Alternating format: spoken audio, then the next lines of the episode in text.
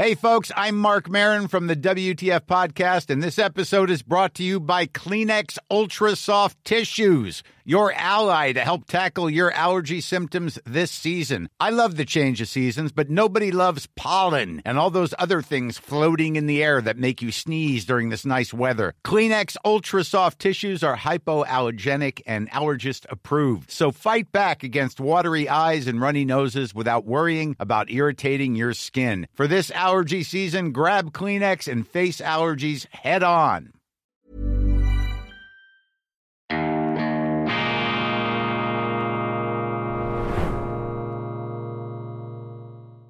Grüezi miteinander, ich begrüße Sie ganz herzlich zu einer weiteren Ausgabe von Weltwoche Daily Spezial. Mein Name ist Roman Zeller und neben mir steht eine Nationalrätin, die ganz neu im Parlament ist, die auffällt, die polarisiert, auch im positiven wie auch im negativen Sinn. Noch nicht gross, weil ich meine, so viel haben sie ja gar noch nicht gemacht. Die Anna Rosenwasser ist das von der SP, wo gerade ein Bundesrat, ein neuer Bundesrat quasi ins Amt gehievt hat. Beat Jans, vielleicht Ihre Eindrücke.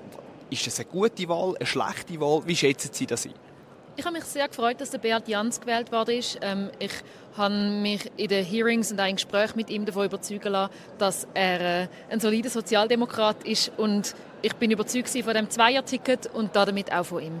Ist das so ein bisschen der, Grundtenor bei der SP? Ist man da überzeugt, dass das die richtige Wahl ist? Hat man sich da vielleicht den Jon Pult gewünscht? Wie ist das so ein bisschen der Groove in der Partei? Was, wie nehmen Sie den wahr?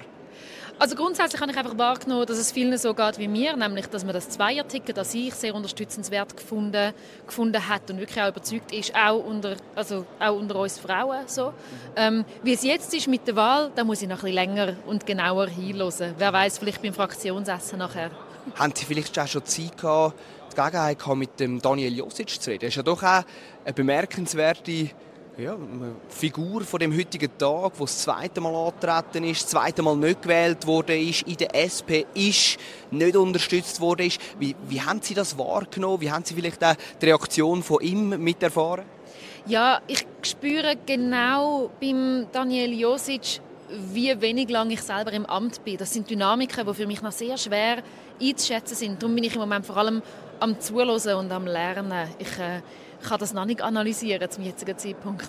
Sie, also sagen Sie Sie sind, Sie sind ganz frisch gewählt worden, überraschend gewählt worden. Haben Sie erst gar nicht gewusst, ob Sie überhaupt antreten wollen, den Weg auf Bern ins Bundeshaus. Erzählen Sie mal ein bisschen von Ihren ersten Eindrücken hier im Bundeshaus, Ihre erste Session, Ihre erste Bundesratswahl. Was ist so, was ist Ihnen aufgefallen bis jetzt? Also das Zögern ist natürlich urgeschaukelt worden. Ich habe schlicht und einfach noch mal eine Nacht darüber geschlafen, dass ich das Amt möchte annehmen, weil ich das Mandat sehr ernst nehme.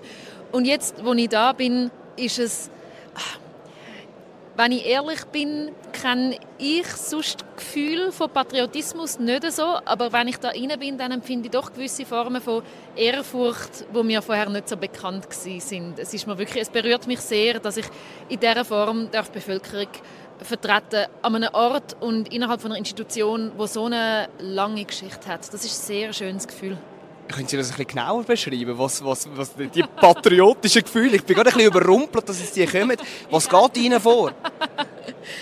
ja, ich, äh, ich halte mich sonst nicht an so viele Traditionen. Normalerweise gehört es irgendwie zu meiner, verstehe ich es als Teil meiner Aufgabe, zum Traditionen hinterfragen und kritisieren. Und da befinde ich mich innerhalb von einer politischen Tradition, wo so lange zurückgeht, wo so viele Leute betrifft und wo ich in einem Kollektiv ist vielleicht, viel gesagt, aber in einer Gruppe von so vielen Leuten zusammen darf so wichtige Entscheidungen treffen. Das, äh, das, es ist eine Ehre. Ich kann es nicht anders ausdrücken. Es ist eine Ehre. Sie sagen es da, da, steckt unter dieser Bundeshauskuppel steckt viel Tradition, viel Geschichte. Ist das gut, dass da die Tradition quasi so, wie sie da gelebt wird, aufrechterhalten wird? Oder ist es auch quasi, Sie haben sich als Tra Traditionen Hinterfragerin quasi, als Konventionenbrecherin jetzt gerade vorne beschrieben. Müssen wir das vielleicht hinterfragen auch? Müssen wir das vielleicht mal ändern? Müssen wir das anpassen? Wie sehen Sie das? Oder ist es gut, wie es momentan ist? Hey, I'm Ryan Reynolds. Recently, I asked Mint Mobile's legal team if big wireless companies are allowed to raise prices due to inflation. They said yes. And then when I asked if raising prices technically violates those onerous two-year contracts, they said, what the f*** are you talking about, you insane Hollywood ass?" So to recap, we're cutting the price of Mint Unlimited from $30 a month to just $15 a month. Give it a try at mintmobile.com slash switch. $45 up front for three months plus taxes and fees. Promo rate for new customers for limited time. Unlimited more than 40 gigabytes per month. Slows. Full terms at mintmobile.com. There's never been a faster or easier way to start your weight loss journey than with PlushCare. PlushCare accepts most insurance plans and gives you online access to board-certified physicians who can prescribe FDA-approved weight loss medications like Wigovi and Zepbound for those who qualify. Take charge of your health and speak with a board-certified physician about a weight loss plan that's right for you. Get started today at plushcare.com slash weight loss. That's plushcare.com slash weight loss. plushcare.com slash weight loss. Also, ich finde es immer gesund und immer nötig, zum Machtstrukturen einfach kritisch anzuschauen. Das ist, das ist klar. Ähm, das wollte ich auch da, das wollte ich natürlich auch da. Mü müssen Sie abstimmen? Ich muss abstimmen. Wir machen nachher noch weiter, wir machen weiter. Wir sind zurück und wir sind stehen geblieben bei der Frage eigentlich, was Sie von all dieser Tradition, die sich da unter dieser Bundesratskuppel ansammelt und Sie, die da eher, ja, eher eigentlich eine zeitgeistige, eher so Konventionen brechende Person sind, was, was würden Sie eigentlich im Bundeshaus am liebsten verändern? Also ein Grund, warum ich kandidiert habe für den Nationalrat, ist, dass ich das Recht von Transmenschen so gut wie möglich möchte vertreten und dass ich mich im Großen gesehen möchte für einsetzen, dass jeder Mensch, jeder Mensch kann ein Leben in Würde verbringen, ein lebenswertes Leben, ja. Und was ist vielleicht, wie, also wieso sind Sie ganz generell in Politik? Wie ich... Wieso? Ah, wieso? Ähm, weil ich nicht möchte allein bleiben mit meinen Anliegen und mit meiner Ohnmacht. Ich bin überzeugt davon, dass man allein wenig und miteinander sehr viel kann erreichen kann. Und was würden Sie jetzt vielleicht jemandem, wo, wo, wo da nicht so in dem ganzen, in dem ganzen LGBTQ, wo Sie Aktivistin sind, da nicht ganz den Durchblick hat, wie würden Sie vielleicht das abbrechen? Um was geht es da genau? Was ist da das Kernanliegen? Vielleicht auch, was gibt es da für, für verschiedene Lebensformen? Können Sie das mal kurz ein bisschen ausführen? Ja, voll. Ich glaube, das grösste Missverständnis ist, dass es irgendeine Ideologie ist, die jemandem etwas aufzwingen will. Es geht allerdings um etwas völlig anderes, nämlich, dass jeder Mensch kann sich selber sein kann. Das wünsche ich jedem Menschen, auch den Menschen, die den Traditionen und Konventionen entsprechen. Es geht darum, dass jeder Mensch kann das eigene Leben so leben, wie es für ihn stimmt. Sei das, was ähm, die Anziehung angeht oder die eigene Identität. Haben Sie, haben Sie das Gefühl, das kann man in der Schweiz? Nein, noch nicht. Das zeigen uns viele Zahlen, unter anderem die Suizidalitätszahlen von queeren Menschen. Ähm, wir leben in einem Land, wo queere Menschen, also Leute, die aufgrund von ihrem Geschlecht oder aufgrund von ihrer Anziehung ähm, kein Leben können führen können, das ihnen Freiheit ähm, ermöglicht. Nein, das ist überhaupt noch nicht möglich, leider. Welches Gesetz würden Sie am liebsten ändern, wenn Sie das heute könnten, sofort machen? Ich würde sehr gerne den dritten Geschlechtseintrag einführen. In der Schweiz gibt es wahnsinnig viele Leute, die nicht einfach nur Mann oder nur Frau sind und dieser Realität müssen wir gerecht werden. Wie denken Sie über Leute, die vielleicht das Gefühl haben, leck, das mit dem dritten Geschlecht, nein, das kann ich überhaupt, das kann, mit dem kann ich gar nicht anfangen, das stimmt nicht, das ist Hokuspokus. Wie denken Sie über so Leute? Ich habe sehr viel Verständnis dafür, weil wir wachsen alle mit der vermeintlichen Gewissheit auf, dass es Mann und Frau gibt und die gehören zusammen und das gibt uns ein Gefühl von Stabilität. Und wenn dann Leute kommen und das aufbrechen, dann fühlt sich das destabilisierend an. Ich habe Verständnis, wenn man überfordert ist. Ich glaube auch nicht, dass es eine Entscheidung ist, zum überfordert zu sein. Ich glaube, es ist eine, eine Entscheidung, was man macht mit der Überforderung. Ist man überfordert und neugierig oder überfordert und abweisend? Ich verlange bloß, dass jeder Mensch sich Mühe gibt, um in der Überforderung neugierig zu sein. Was würden Sie vielleicht raten, wenn man das nicht ist oder nicht natürlich ist? Was, wie kann man quasi die Neugier sich antrainieren? Wie kann man quasi so über die Bewegung oder über die, das dritte Geschlecht denken, dass es für euch auch stimmt? Wenn ich merke, dass ich so, einen innere, so eine innere Abwehr habe gegenüber einem Menschen, dann versuche ich das einfach aushalten und trotzdem weiter zuhören. Ähm, also wirklich mal so die eigenen Widersprüche und den eigenen Widerstand aushalten und trotzdem hinhören und nicht sofort in die offene Abwehr gehen. Mir persönlich hilft das sehr und nicht erst seit ich Politikerin bin. Was würden Sie sagen, was ist eigentlich eine Frau? ich finde, eine Frau ist jemand, der selber von sich sagt, ich bin eine Frau. Und was ist keine Frau? Alle anderen. und was wäre eigentlich Ihr Ratschlag? Ich meine, das ist ein riesiges Thema, das merke ich auch als Journalist, oder? Das mit dem Gendern. Ja. Das ist ein riesiges Thema. Da ist natürlich die Abwehrhaltung von denen, die das nicht machen, die ist immer sind sofort an der Decke. Die, die es machen, die sagen, oh, ihr münd, ihr münd, ihr münd, oder weiß ich was. Da, da, da, da, da treffen Welten aufeinander. Was ist Ihre Form wo Sie würden sagen, das ist jetzt wirklich, das wäre eine Kompromisslösung zwischen den beiden verschiedenen Gräben, oder? Was wäre die beste Art und Weise zum Gendern?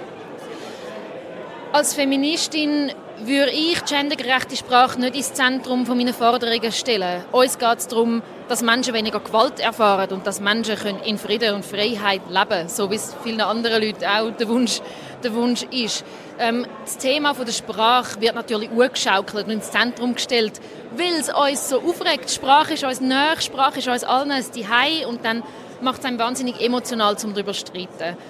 Wenn wir aber darüber streiten wollen, dann ist mein Vorschlag, dass wir unsere Sprache aufmachen und nicht mehr nur Männer ins Zentrum stellen, weil die Welt besteht nicht nur aus Männern, ähm, sondern dass wir schauen, wie dass man Sprache vielfältiger gestalten kann. Ich persönlich benutze den Genderstern, aber wenn es darum geht, habe ich einen Abend, wo ich damit verbringe, über den Genderstern zu streiten, dann rede ich lieber über etwas anderes. Es gibt noch so viele andere Themen, wie ob wir jetzt ein Sonderzeichen benutzen in unserer Sprache oder nicht. Es wird sehr aufgewiegelt gegeneinander. Sie sind ja eine Kritikerin von den Männern, habe ich jetzt gerade so ein bisschen rausgespürt. Oder? Die Welt besteht nicht nur aus Männern. Und eben genau, wenn Sie so schon abwinken, dann möchte ich genau wissen, was finden Sie eigentlich, was schätzen Sie eigentlich vielleicht am Mann sogar? ich bin keine Kritikerin von Männern. Ich bin Kritikerin von schädlichen Geschlechterrollen. Ich bin auch eine Kritikerin von Geschlechterrollen. Geschlechterrollen an sich sind nicht das Problem, sondern ab wo wird es schwierig, ab wo ist Gewalt involviert, ab wo ist es ungerecht. Ähm, und ich glaube, da äh, kann es sich lohnen, zum Männlichkeit und Weiblichkeit mal unter die Lupe nehmen und wie sehen, welche Traditionen können wir beibehalten und wo können wir auch mal ein bisschen moderner sein und, und aufmachen. Wo ist vielleicht die rote Linie überschritten? Bei Gewalt wann ist, wann ist Gewalt für Sie, wann kommt Gewalt ins Spiel, wann ist so quasi der flüssende Übergang zwischen ja, Männlichkeit, noch akzeptable Männlichkeit, aber wann ist dann quasi schon übergriffige Männlichkeit? Wann haben Sie das Gefühl, wann, wann ist quasi der, der Break-Even-Point erreicht? Das ist eine anspruchsvolle Frage. Ich glaube, ich kann da nicht innerhalb, ich kann dieser Frage nicht innerhalb von einer Interviewantwort gerecht werden. Das würde auch im Thema von der Gewalt und auch den Männern im Übrigen nicht gerecht. Was würden Sie eigentlich sagen? Sie sind jetzt bei der SP, haben jetzt gerade ganz frisch angefangen, sind jetzt im Nationalratssaal. Was ist vielleicht das, was Sie am meisten begeistert hat, seit Sie Politikerin sind in Bern? Zu merken, dass ich in einer Partei bin, wo Solidarität untereinander der höchste Wert ist und wo es um ein Miteinander geht und nicht um ein Alleinsein. Das finde ich sehr, sehr schön und auch bestärkend. Gibt es eigentlich etwas, was Sie an Ihren politischen Gegner, vielleicht sogar an der S SVP, wo auf der anderen Seite ist, wo Sie würden sagen, ja, das ist, dort haben Sie vielleicht noch einen fairen Punkt, dort haben Sie vielleicht sogar recht, dort gebe ich Ihnen, das, das Argument gebe ich Ihnen? Ich bin im Moment vor allem viel am Zuhören, weil ich glaube, dass es der Komplexität nicht angemessen ist, um alles im Voraus ablehnen. Ich sage mir immer, jeder Mensch politisiert aus Hoffnungen und aus Ängsten. Und ich auch Hoffnungen und Ängste. Sie sehen einfach ein anders aus wie rechts ähm, von mir, beziehungsweise links von mir im, äh, im Nationalratssaal. Ich höre aber gerne zu und manchmal merke ich auch, wenn es zum Beispiel um Tierliebe geht, wenn wir jetzt zum Beispiel beim Thema Landwirtschaft sind, dann äh, höre ich als Veganerin sehr gut an und schaue, was sind denn unsere unterschiedlichen Schlussfolgerungen? Weil die Schlussfolgerungen sind ja das, was uns unterscheidet. Gibt es vielleicht sogar einen Politiker, den Sie gut finden, in der, auf der rechten Ratsseite? Ich warte noch ab. und äh, bin sehr offen, um eines Tages die Frage von Herzen mit Ja zu beantworten. Mich hat ja ganz speziell begeistert, wo Sie gesagt haben, dass das Porträt, das über Sie in der Weltwoche erschienen ist, ich sage es jetzt nicht, aber ich denke es laut, dass das wirklich treffend war.